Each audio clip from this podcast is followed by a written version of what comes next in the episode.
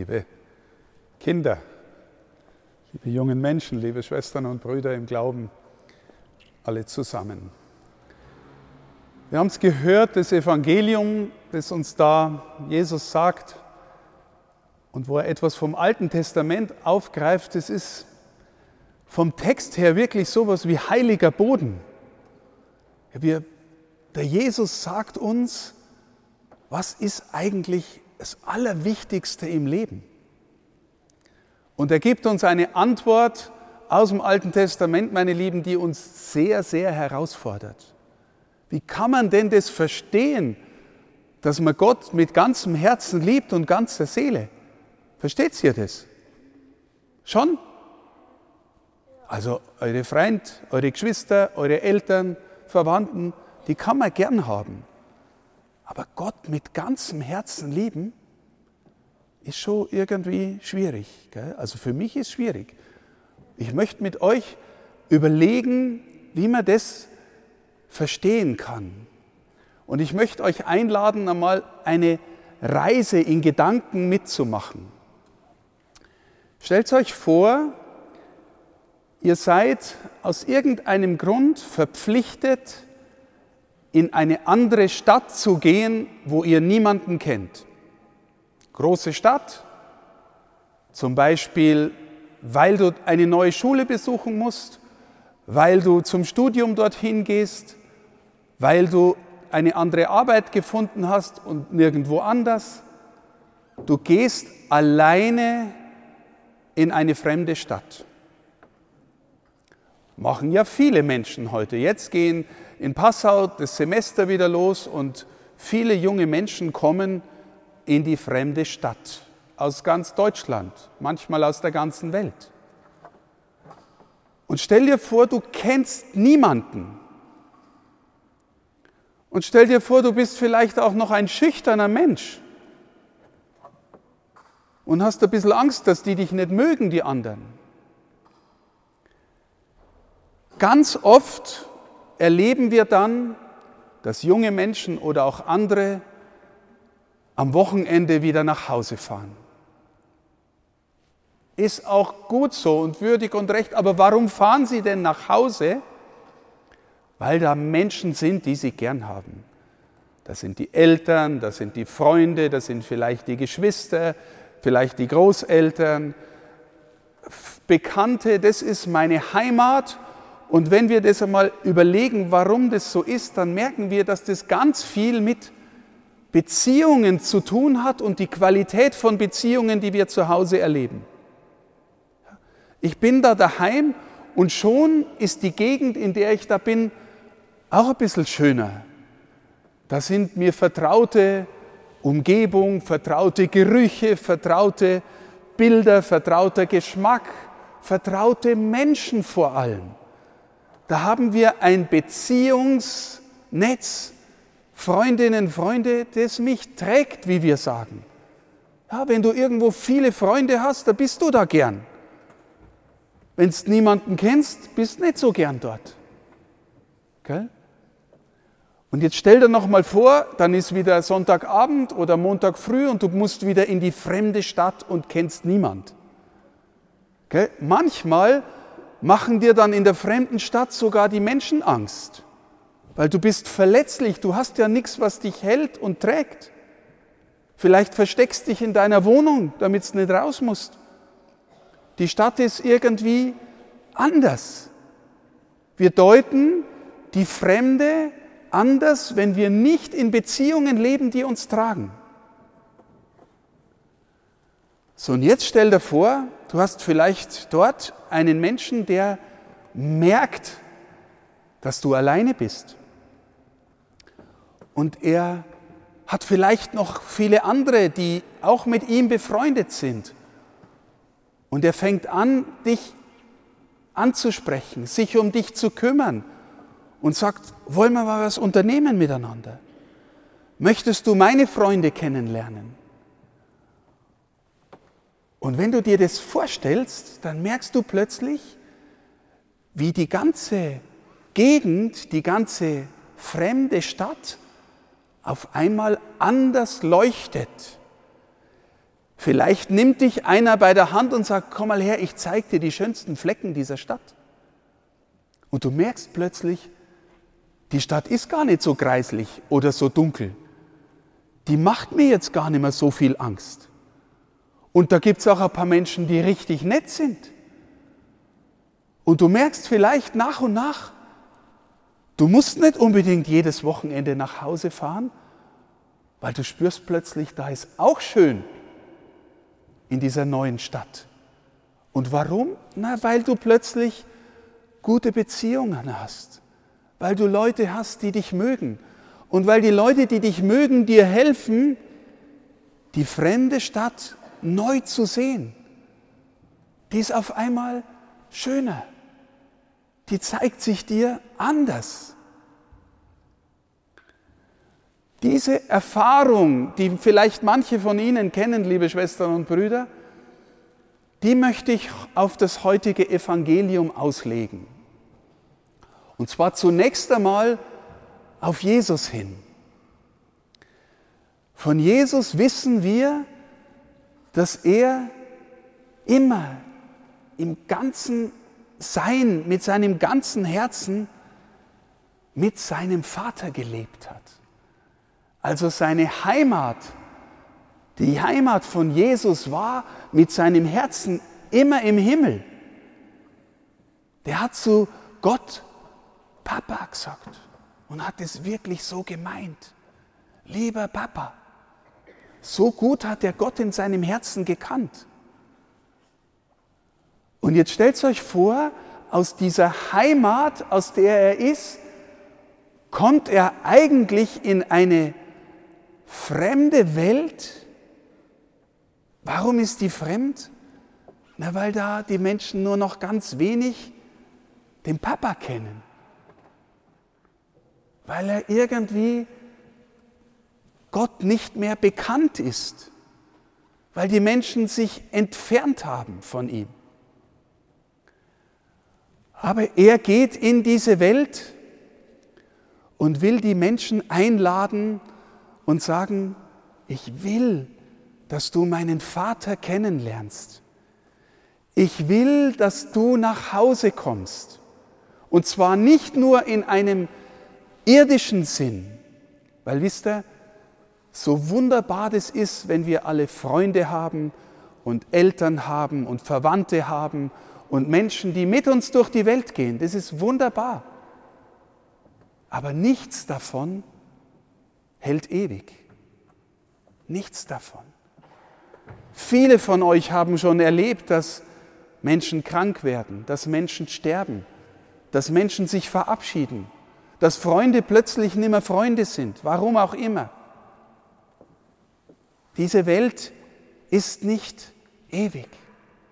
Aber jede gute Beziehung, die wir hier haben, die wirklich eine gute Beziehung ist, zeigt uns, was eigentlich Jesus meint, wenn er vom Reich Gottes spricht, vom Reich meines Vaters. Und er will, dass wir lernen, Gott so in unser Herz zu nehmen, dass wir plötzlich spüren, dass die Welt als Ganze auch überall Spuren vom Vater, Spuren von der Gegenwart Gottes zeigt. Jesus glaubt sogar, dass auch der böseste Mensch in sich noch irgendwas hat, was auf den Vater hinweist. Und er will, dass du ein Mensch wirst, das weil er den Vater kennt und weil er Jesus kennt, auch noch die anderen Menschen alle gern haben kann, gut sein kann mit allen, dass sie die lernt zu lieben und dass er sich selber vielleicht auch lernt mehr zu lieben. Er will also, dass du nach Hause kommst. Jesus will, dass wir in eine innere Verbindung mit dem Vater kommen. Und jetzt, meine Lieben, ich kenne Menschen, die so einen starken Glauben haben. Zum Beispiel ein, ein Salesianer Bruder, ich gehöre zu einer Ordensgemeinschaft, der mit mir zusammen ähm, die ewigen Gelübde abgelegt hat. Ein junger Mann, der dann ganz bald nach den ewigen Gelübden nach China gegangen ist. Nach China. Wo er niemanden kennt, wo die Sprache so schwierig ist, dass man Jahre braucht, bis man normal mit anderen sprechen kann. Wenn du Chinesisch lernen magst, das dauert ewig, bis du das kannst, bis du zu dem anderen nur Christi sagen kannst oder gehen wir mal zum Abendessen. Dauert lange. Und er ist nach China gegangen. Und warum ist er dahin gegangen? Weil er geglaubt hat, Gott schickt ihn dahin, damit er Menschen hilft, etwas vom Vater kennenzulernen. Dass sie hineinfinden in die Heimat, in der er schon geheimnisvoll gefunden hat. Wer beim Vater wohnt innerlich, der kann weit rausgehen. Der kann auch aushalten, wenn Menschen nicht immer nur gut sind. Der lässt sich vielleicht auch mal verwunden. Der kann auch andere mittragen. Wenn du innere Heimat hast, kannst du auch andere mittragen und kannst auch andere damit hineinnehmen. Verstehen Sie, liebe Schwestern und Brüder, warum Jesus sagt, das Wichtigste ist, dass du lernst, Gott mit ganzem Herzen, ganzer Seele, Kraft, ganzer Kraft zu lieben, weil er will, dass du eine innere Heimat findest. Aber jetzt wie wenn der Vater irgendwie scheinbar ganz weit weg ist, ganz abstrakt ist, ganz, ja, ein Herrgott, den kann ich ja nicht anfassen. Jesus ist gekommen, damit wir durch ihn und mit ihm sehen, wie Gott ist. Und er will, dass wir seine Jünger werden, seine Jüngerinnen werden, dass wir mit ihm gehen lernen, dass wir, wenn wir spüren, wer er ist, zugleich spüren, wer der Vater ist. Und dass die Beziehung mit Jesus uns hilft in die Beziehung mit dem Vater. Wisst ihr, dass im Evangelium steht, wenn du mit Jesus gehst und etwas von seinem Geist spürst, dann lernt der Geist dir auch Vater zu sagen und es nicht nur einfach zu sagen, sondern auch zu meinen, sondern auch mit dem Herzen zu meinen und zu glauben, ich habe wirklich einen Vater, der auf mich schaut, der, auf mich, der für mich sorgt. Egal wo ich bin und wie fremd ich in der Welt bin und in der Stadt bin. Ich habe wirklich einen Vater. Und es kann passieren, was will. Es kann sein, dass du mal schwer krank bist, dass irgendjemand aus deiner Familie irgendwas erlebt, was ganz schlimm ist. Wenn du im Herzen verbunden bist mit dem Vater, dann kommst du auch da gut durch. Und du kannst vielleicht sogar helfen, dass andere auch lernen, das, was du im Herzen hast, selber als Heimat zu lernen. Und damit, liebe Schwestern und Brüder, kommen wir zu dem Thema, das uns hier heute auch verbindet. Das Thema des Gebets. Jesus lädt uns ein, hier in der Messe, die das Gebet aller Gebete ist, uns mit ihm zu verbinden. Die Kommunionkinder werden bald Jesus in ihrem Herzen empfangen in der Gestalt vom Brot. Er will, dass er uns innerlich nährt, dass er uns verbindet mit sich, damit wir mit dem Vater verbunden sind. Also die Messe ist ein das Gebet aller Gebete. Und wir sind eingeladen, das immer wieder zu feiern. Am besten jede Woche. Manchmal, die das Geheimnis spüren, gehen noch viel öfter hin. Aber wenn wir nicht in der Messe sind, dann will Gott, dass wir trotzdem mit ihm in innerer Verbindung bleiben. Und da ist zum Beispiel das Rosenkranzgebet eine von vielen wunderbaren Möglichkeiten, mit ihm in Verbindung zu bleiben. Wisst ihr, auch Bischöfe auch Priester, auch Hauptamtliche in der Kirche leben oftmals einfach oberflächlich. Ja? Wir schauen Fernsehen oder wir sind am Computer und sind abgelenkt und essen und trinken und gern. Und das ist alles nicht einfach nur schlecht. Aber wir wissen, dass es die Möglichkeit gibt, so weit rauszugehen, so weit in der Äußerlichkeit zu leben, dass wir das innere Leben vergessen. Jesus lädt uns ein, irgendwie immer mit ihm in Verbundenheit zu sein.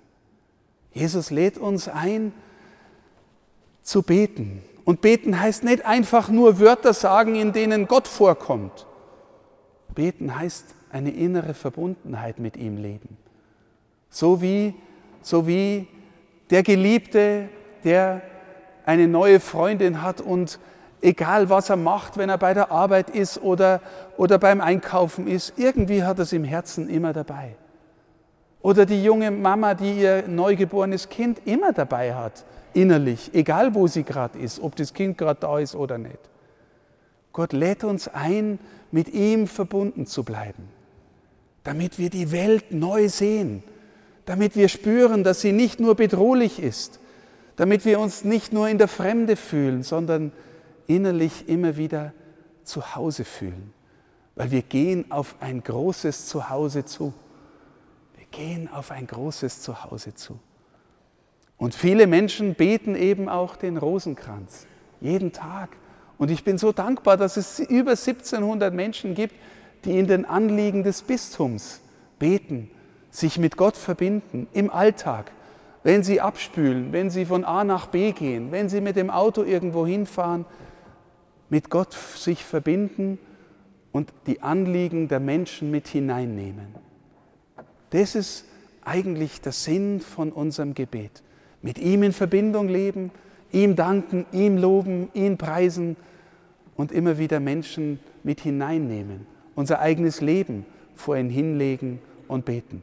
Weil, sagt Jesus, das Wichtigste von allen ist, du sollst den Herrn, deinen Gott lieben, mit ganzem Herzen, ganzer Seele, ganzer Kraft. Und es zeigt sich auch darin, ob du zum anderen gut sein kannst und zu dir selber. Das zweite Gebot, den Nächsten lieben wie dich selbst. Ich wünsche Ihnen, liebe Schwestern und Brüder, und euch, liebe Kinder, dass in eurem Herzen irgendwas wächst von dem Gespür, es gibt einen Vater, der auf euch schaut.